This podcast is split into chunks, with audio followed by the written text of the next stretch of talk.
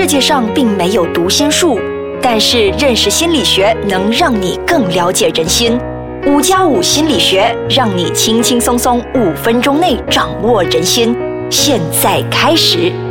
每个人呢，他在开心或者是不开心的时候呢，他的情绪的起伏都不一样。欢迎收听五加五心理学。你好，我是雪琪。大家好，我是雷 king。那么雷 king 呢是一名临床心理师。那么今天啊，我要问他，就是关于可能很多年轻人或者是比较呃工作压力的啊那些朋友呢，会患上的一种叫做躁郁症。那么这个躁郁症呢，它也是有一个学名哦，我们称它为双向情感障碍。哇，这个有一点困难。雷 king 可以给我解释一下，为什么会取这样的一个名字？So，嗯，所谓的双向情感呢，就是患有躁郁症的患者呢，他会出现或者会经历两种属于极端的啊不同的精神状态。那其中一种呢，就是像我们早前提过的，是忧郁症的状态啊。在忧郁症状态当中呢，那患者就会出现心情低落，对本来喜欢做的事情都失去兴趣，那可能会有很惭愧，感觉自己没有用等等的心情。但是呢，另一个呃跟忧郁，完全相反的，就是那个太过高兴吗？对对，狂躁的那个状态嘛，就很兴奋，情绪很亢奋的，呃，很高昂的。呃，当然也有些人的那个情绪是焦躁，很容易暴躁的。这么要呃，怎么样去看出一个人呢？他是有这个呃非常狂躁的一面，就是他有这个躁郁症的。除了刚才说的那个忧郁症的状态之外呢，那个狂躁的状态，除了是情绪上刚才所说的情绪高昂或者是焦躁的，那还有其他方面，例如生理、想法或行为方面的。生理上呢，这个在狂躁状态当中的患者呢，他很大可能是不需要睡眠的，可能他都觉得经常觉得精力充沛，hyper，对对，精力充沛，可能就呃一天只需要睡两个小时，或者甚至是有两三天都不用睡觉。然后也不知道疲倦，然后一直都不用休息，那可能性欲呢也会增强。那想法上呢，可能是感觉他想法很多，一直在好像赛跑那样的感觉，嗯，或者想法跳来跳去，啊，甚至会产生很多新奇的想法，创意力提高。但是有时候那想法又是有点不切实际的，嗯，那呃，因为这种想法比较多，可能。有有些患者他效率就提高了，我不用睡觉，我就一直工作，可能工作个二十个小时。但有些人的体验是，其实精神无法集中，注意力也会很差。那大部分呢，患者在这个狂躁状态当中呢，也是自信心很强的，其实超标的，感觉自己是天下无敌那样的。嗯，那么他们这种的话，我能把它定义为就是疯狂吗？这样我要怎么样知道哦，他是属于这个呃狂躁那个躁郁的，而不是属于。他只是单纯粹的，就是他想法很疯狂。嗯，所以刚才提起过是有呃，如果要知道一个人是在那个狂躁的状态，当然不只是是想法是疯狂的，那还有情绪、生理。那刚才你所说的疯狂，那就会体现在他的行为上，因为有在狂躁状态的患者，他其实他的行为呢，很多时候是自制力下降，判断能力变差，所以可能他会突然间花一大笔钱，一天之内花掉几千块啊，去买自己喜欢的东西。或者是胡乱的投资啊，赌博，然后就因为他们没有办法去啊控制自己的啊，这行为变得很轻率咯。那也有可能是啊，例如说驾车会超速啊，赌博等等。那有更严重的一些情况是，太过狂躁、太过情绪太过高昂的时候，可能会出现类似幻觉或妄想之类的。那可能外人看起来就感觉好疯狂。哦，所以它这一般都是呃长期性的，我们才能把它就是归类为它是属于呃这一类病症的吗？还是它只是出现一两次也行？我这么说吧，所以如果在这个狂躁状态里面，如果是轻度的狂躁 （hypomania），我们会呃要这种啊症状呢持续最少四天。那如果是比较重度的 mania，那呃至少是要一个星期或以上。这样的，呃，有出现这种持续连续几天的那个狂躁的状态，才能呢够被啊诊断成是患有躁郁症的。哦，明白。那么我们先休息一下，待会回来呢啊，我们就给你就是来聊聊呢，到底平时那个人看起来很正常，可是当他自己独处的时候，又会是怎么样的呢？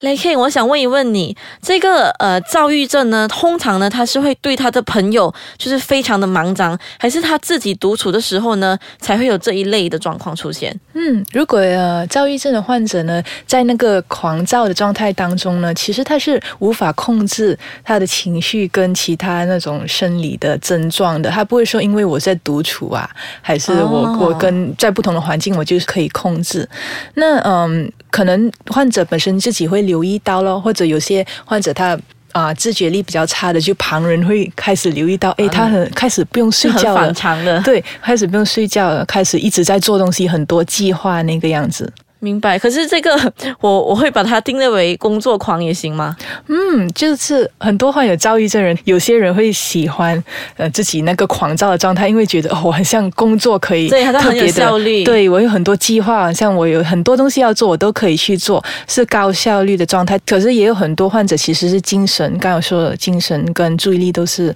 比较差的。呃，这些狂躁的跟忧郁的症状呢，会对他们的生活产生很负面的影响，绝对不是一个正常的水平。事实上，呃，虽然有时候他们那个狂躁的状态过了，他们不一定就回去那个正常的水平，可能他们又进入忧郁的状态。哇，就好好累哦，对 就突然间很兴奋。那么他就是像我们普通人只做工八个小时嘛，那么他就是做了足二十个小时也不会累，对吗？对对，哇，这样是什么原因呢，才会导致他们会有这种的疾病？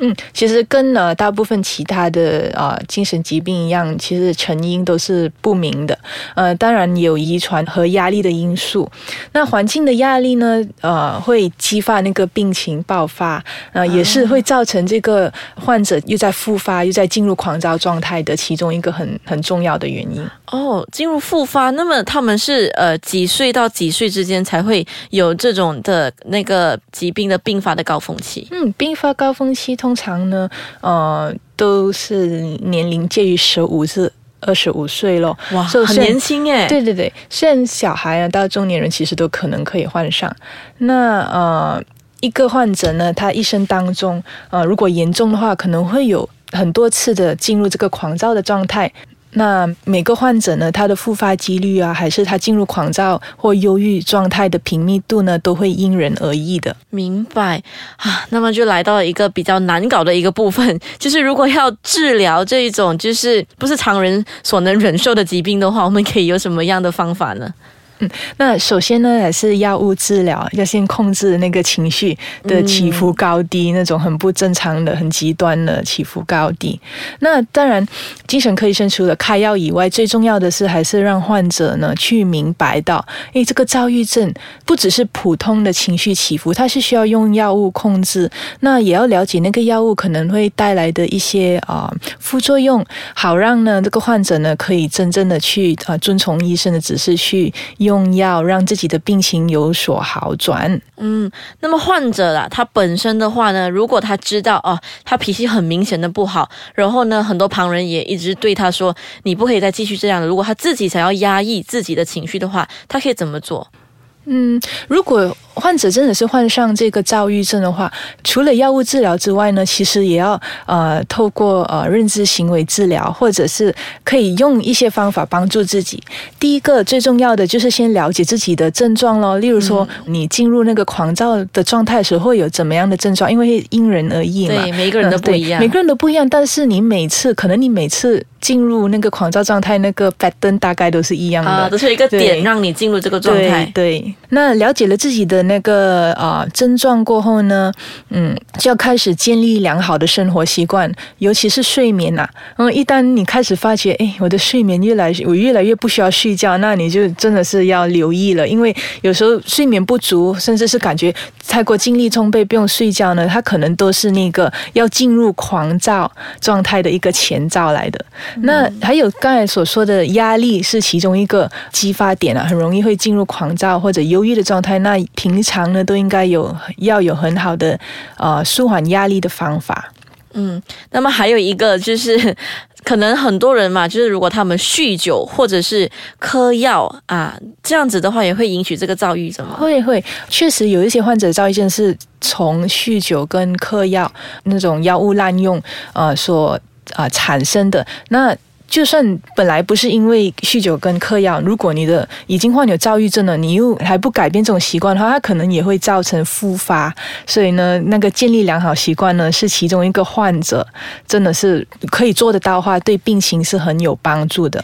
明白，好了，那么我们之前问过那么多，就是呃，本身那个患者应该怎么做？那么 l a k i n 我也想问问你，身为一个临床心理师嘛，在治疗这一类的病情，就是尤其是这个躁郁症的时候，那么会面对到什么比较挑战的部分吗？嗯，所以我经常听呃有躁郁症的患者呢，他们的反应就是，虽然是一开始是松了一口气哦，原来我的情绪啊这么起伏不定啊，啊，整个会在躁郁跟忧郁状态当中，原来是因为我有这个躁郁症这个病情，但是呢，他就。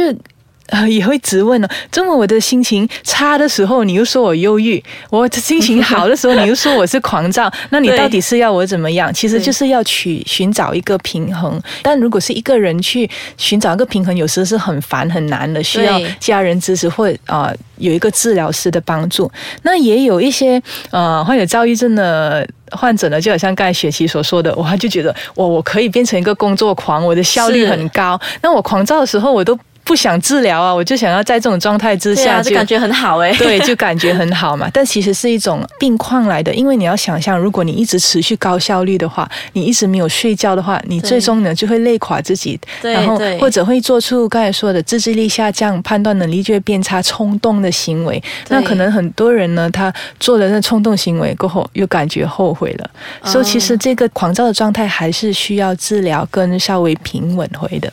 嗯，那么就听了那么多之后呢，大家一定要尽量克制自己的情绪。如果呢你有压力的话，麻烦你一定要找方法来疏解。最重要的是，不要因为工作而累坏了自己的身子，之后呢才会演变成这种疾病，大家都不想看到的。所以，我们今天呢就聊到这里，谢谢雷 Ken 给我们分享很多，就是哇年轻人都会患上的疾病，大家都一定要好好的保重身体。那么在下一集呢，我们就会跟大家探讨一些比较另类的。的一些病症，那我们下一期再见啦，拜拜，拜拜。